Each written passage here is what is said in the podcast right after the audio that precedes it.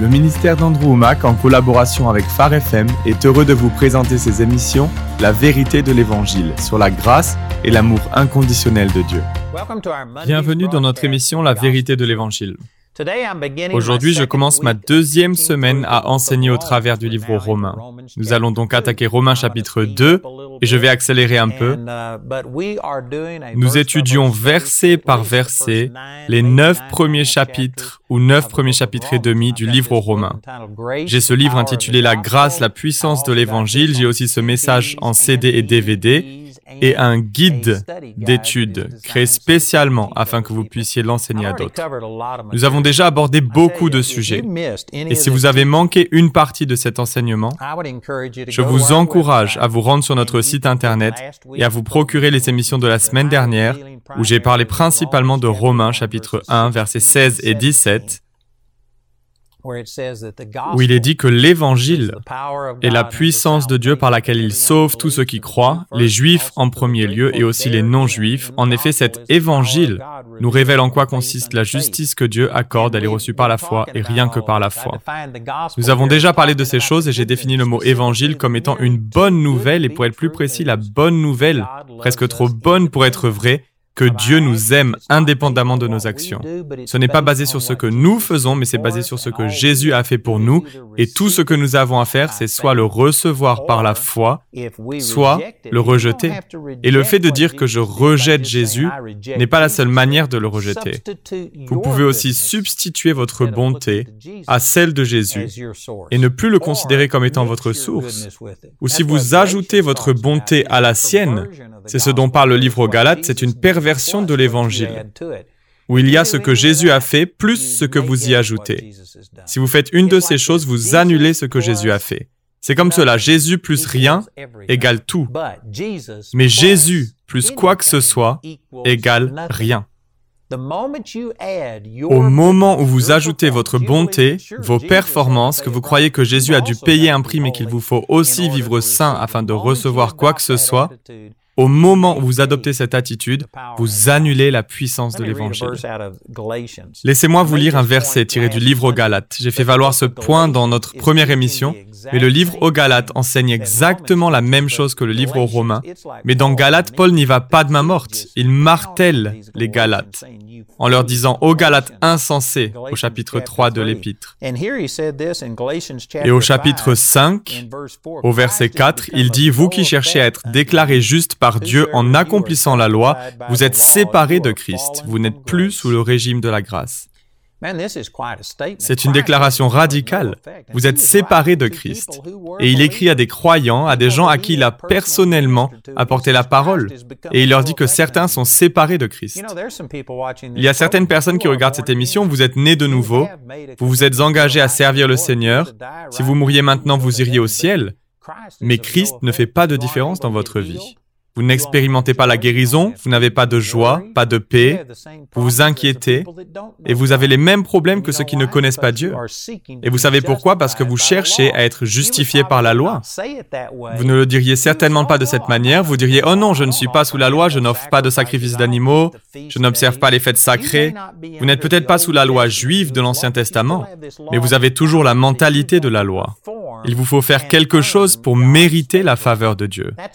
C'est la mentalité de la loi. Et cela vous sépare de Christ. Vous vous êtes éloigné de la grâce. Cela ne signifie pas que vous ayez perdu votre salut, mais que vous n'opérez pas dans la grâce. Vous vivez sous la loi par vos performances et c'est ce qui arrête la puissance de Dieu.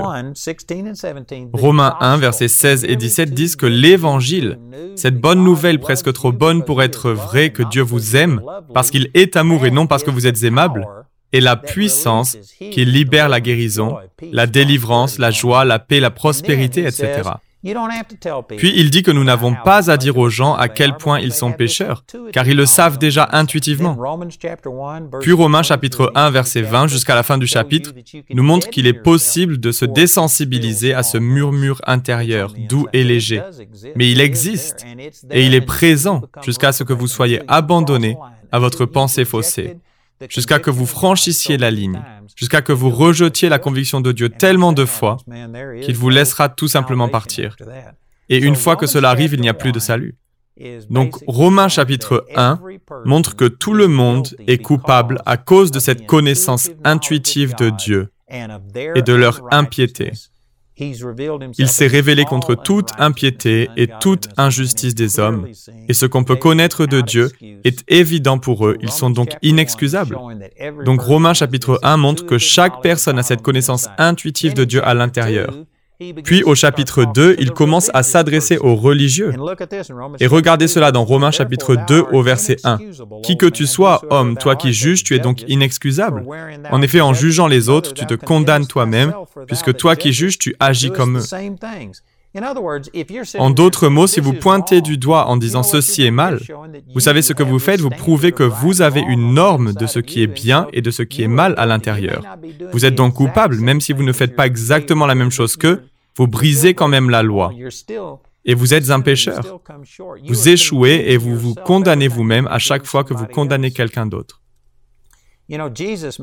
Jésus a été clair en disant que la loi dit tu ne commettras pas de meurtre, mais si vous vous mettez en colère contre votre frère, vous êtes coupable de meurtre. Il est dit tu ne commettras pas d'adultère, mais si vous regardez une femme pour la convoiter, vous êtes coupable d'adultère, etc.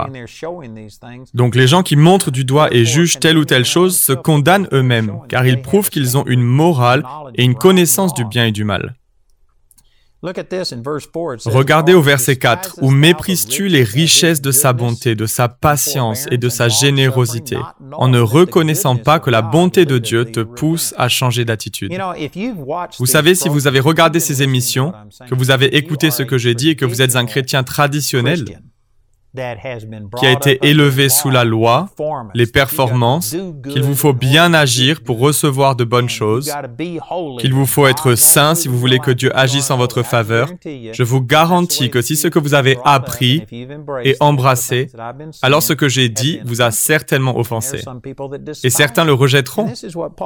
C'est ce dont parle Paul, où méprises-tu les richesses de sa bonté, de sa patience, de sa générosité, en ne reconnaissant pas que la bonté de Dieu te pousse à changer d'attitude. Vous pouvez attirer plus d'abeilles avec du miel qu'avec du vinaigre.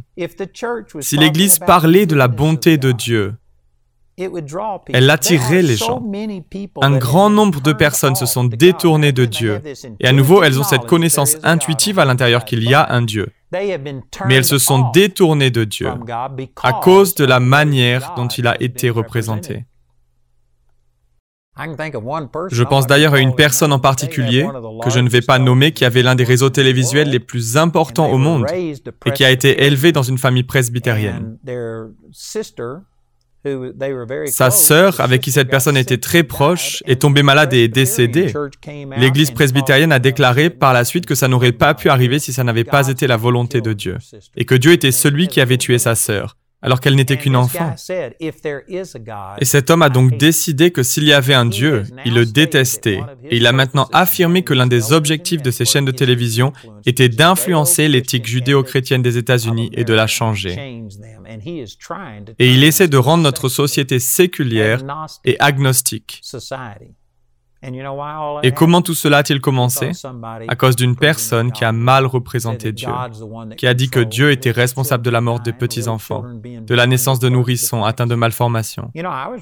J'ai moi-même été élevé dans une religion où lorsque mon père est mort, ils sont venus me dire que Dieu en avait plus besoin que j'en avais moi-même besoin.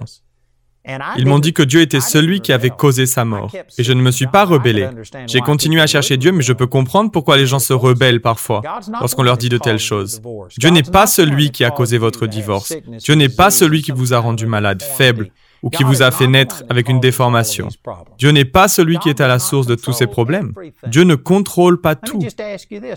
Laissez-moi vous poser cette question. Est-ce que Dieu vous contrôle? Est-ce que tout ce que vous dites est contrôlé par Dieu? Ou bien agissez-vous par vous-même? Agissez-vous par amertume? Vous laissez-vous aller parfois? Si Dieu ne vous contrôle pas, qu'est-ce qui vous fait penser qu'il contrôle tout le reste? Vous voyez, Dieu est souvent mal représenté. Pourtant, il y a des gens aujourd'hui qui croient qu'il faut condamner les gens. Mais non, c'est la bonté de Dieu qui nous pousse à changer d'attitude. Et si l'Église prêchait la bonté de Dieu, si nous prêchions l'Évangile, la bonne nouvelle presque trop bonne pour être vraie, que Dieu nous aime en dépit de tous nos problèmes, de tous nos péchés et de toutes nos faiblesses, si nous proclamions ces choses, elles seraient comme une cloche qui attirerait les gens à Dieu. Mais au lieu de cela, beaucoup de gens vont dans la rue, pointent les gens du doigt en disant ⁇ Repentez-vous, vous êtes un pécheur et vous vous dirigez droit vers l'enfer ⁇ Et on se demande pourquoi nous n'attirons pas les foules. Ce n'est pas une bonne nouvelle, ce n'est pas une bonne nouvelle presque trop bonne pour être vraie. C'est vrai que les gens vont en enfer et qu'ils ont besoin de se repentir. Et il est utile parfois d'annoncer ces choses. Mais ce n'est pas l'Évangile. Il nous faut proclamer l'Évangile.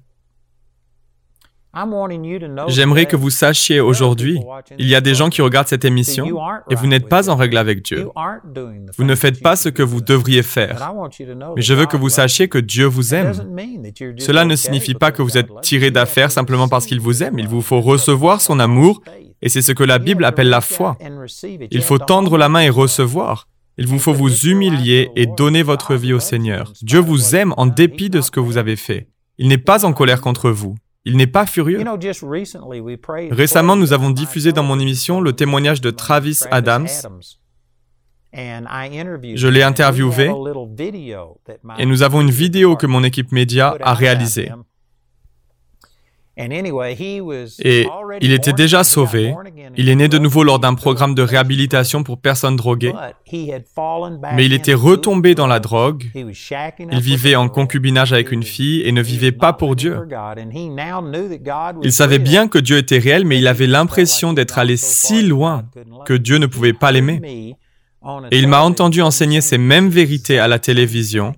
Il était assis là, sachant que Dieu était réel, tout en pensant qu'il était trop éloigné de lui pour pouvoir revenir. Et il m'a entendu dire, Dieu n'est pas en colère contre vous, il n'est même pas de mauvaise humeur. Dieu vous aime, il est un bon Dieu, il désire vous pardonner complètement, vous transformer et vous libérer. Et Travis est tombé à genoux. Il a crié à Dieu et Dieu est intervenu et a changé sa vie. Je suis convaincu qu'il y a des gens aujourd'hui qui se trouvent dans une situation similaire. Il ne s'agit peut-être pas de drogue ou de problèmes sexuels, mais peut-être que vous êtes totalement déprimé et découragé. Peut-être avez-vous connu tant d'échecs que vous vous demandez comment Dieu pourrait faire quoi que ce soit avec vous. Je vous l'assure, Dieu vous aime et c'est l'évangile. C'est la bonté de Dieu qui nous pousse à changer d'attitude. Peu importe ce que vous avez fait, vous pouvez revenir. Dieu peut pénétrer ces choses.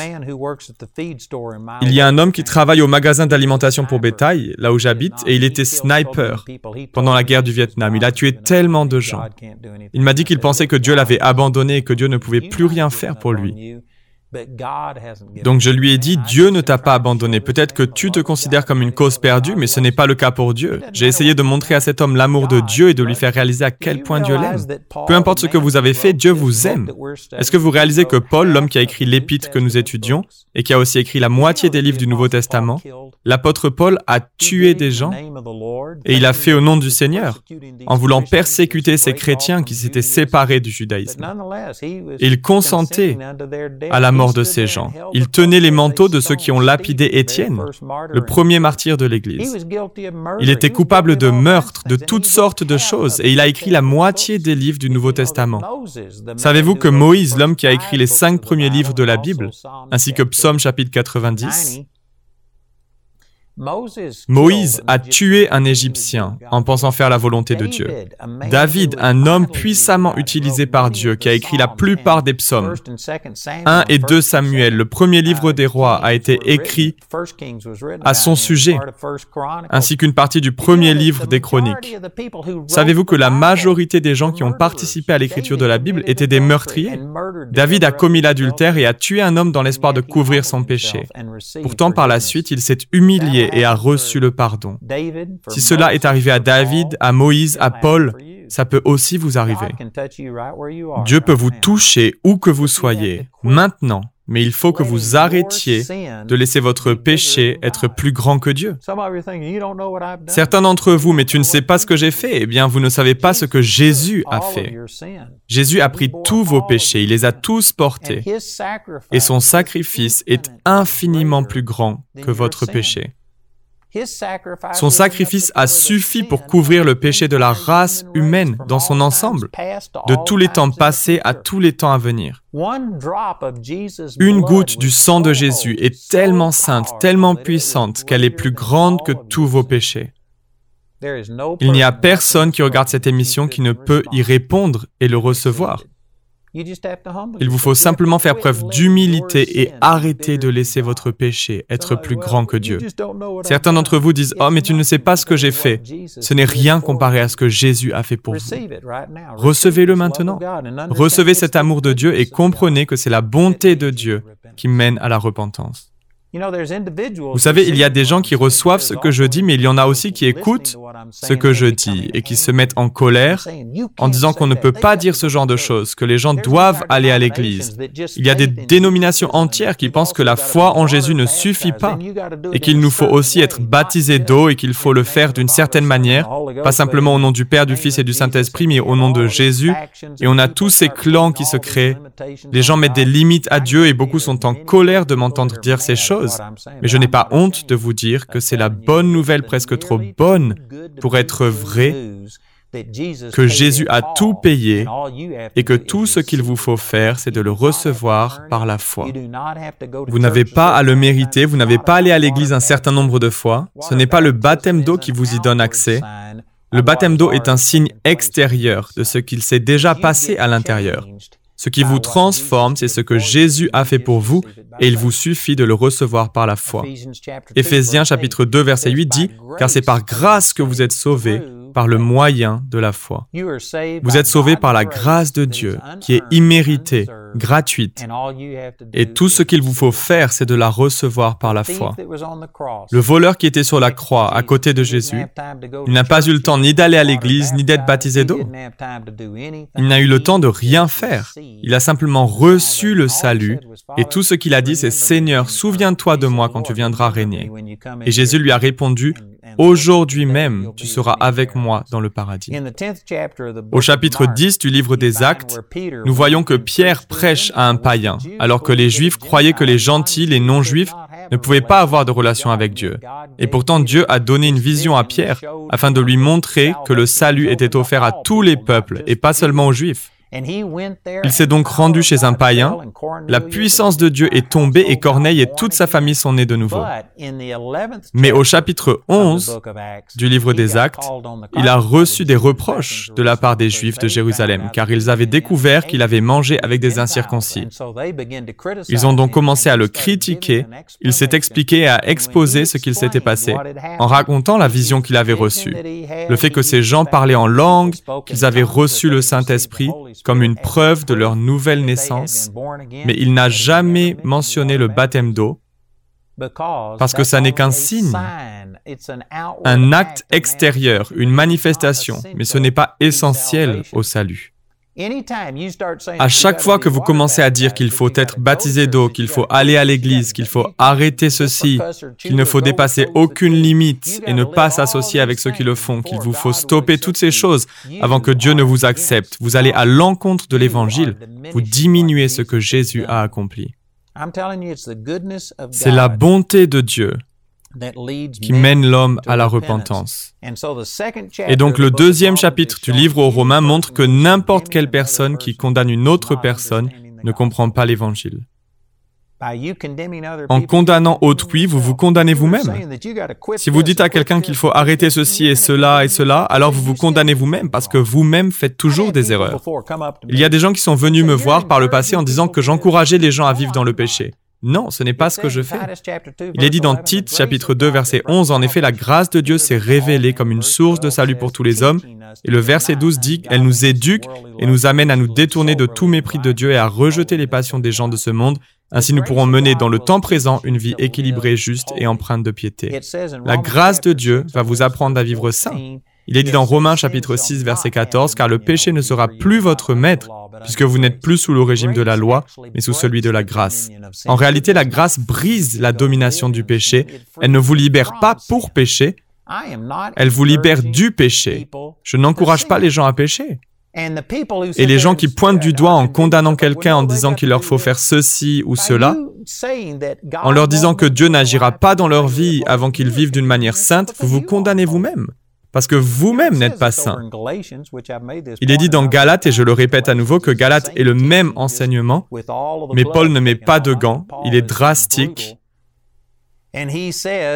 Et il dit, je vais vous le lire, c'est dans le livre aux Galates, chapitre 3 au verset 7, Comprenez-le donc, seuls ceux qui placent leur confiance en Dieu sont les fils et les filles d'Abraham. En fait, l'Écriture prévoyait que Dieu déclarerait les non-juifs justes s'ils avaient la foi. C'est pourquoi elle a annoncé par avance cette bonne nouvelle à Abraham. Tu seras une source de bénédiction pour tous les peuples. Ainsi, tous ceux qui font confiance à Dieu, comme Abraham lui a fait confiance, on part à la bénédiction avec lui.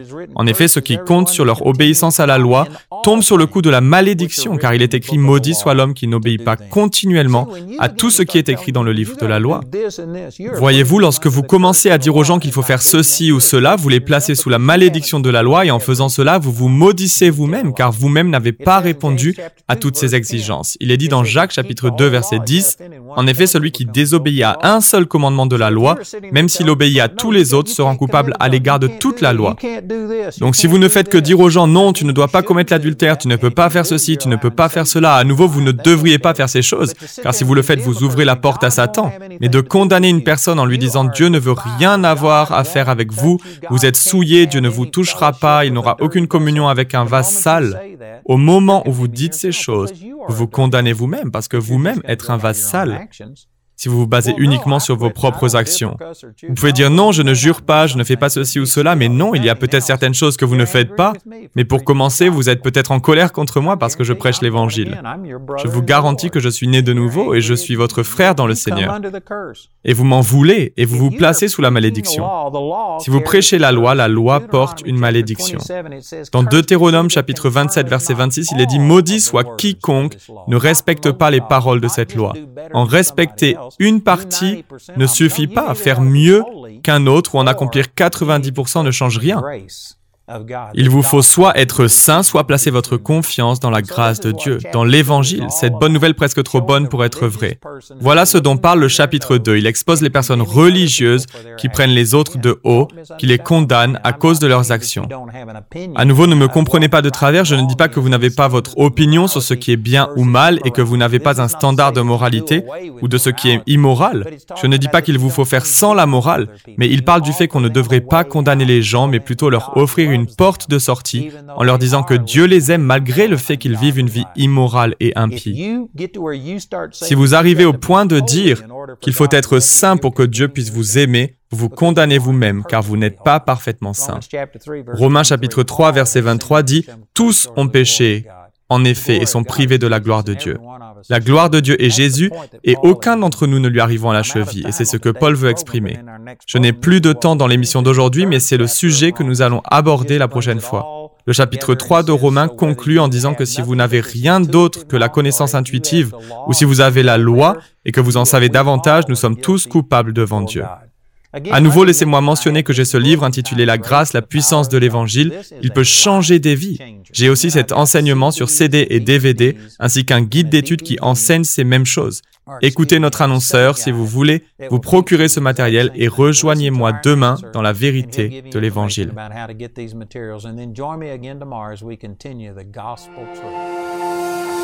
Merci d'avoir suivi cet épisode de La vérité de l'Évangile du ministère d'Andrew Womack, réalisé en collaboration avec Phare FM. Retrouvez-nous sur www.awmi.fr pour découvrir nos séries d'enseignements ou pour nous contacter. À une prochaine fois pour grandir ensemble dans la connaissance de la grâce et de l'amour inconditionnel de Dieu.